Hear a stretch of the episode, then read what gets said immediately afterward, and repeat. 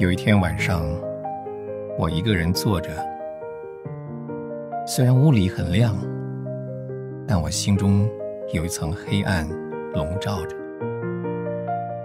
我不觉得主他的手搀住我，我好像滑跌在伤痛中。我问说：为什么神这样待他的孩子？为什么？把痛苦加给我，为什么把软弱来拦阻我去侍奉他？这些问题立刻有了答复。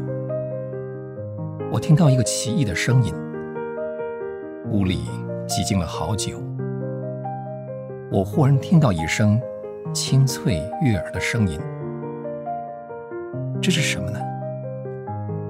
不是鸟在歌唱。这是寒冷的晚上，又是一声。这回我才发现，原来是壁炉当中一根橡树枝正在被火焚烧着。它从裂口中发出那么好听的音乐。这时候，我在想，当这根树枝嫩绿清脆的时候，许多歌鸟。有些起上，唱出美丽的调。他把那些歌声给收集起来，放在里头。后来他渐渐老了，树枝硬了，那些声音就永远封在里头了。一直到猛烈的火焰烧毁它的坚硬，那些音乐才被释放。是。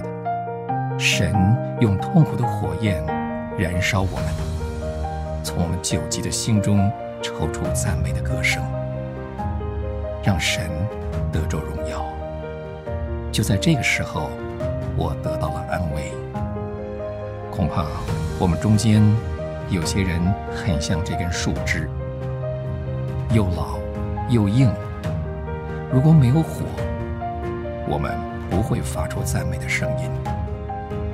如果苦难的火焰会叫无情的冷心得到温暖，那么愿这些火焰比从前加旺七倍。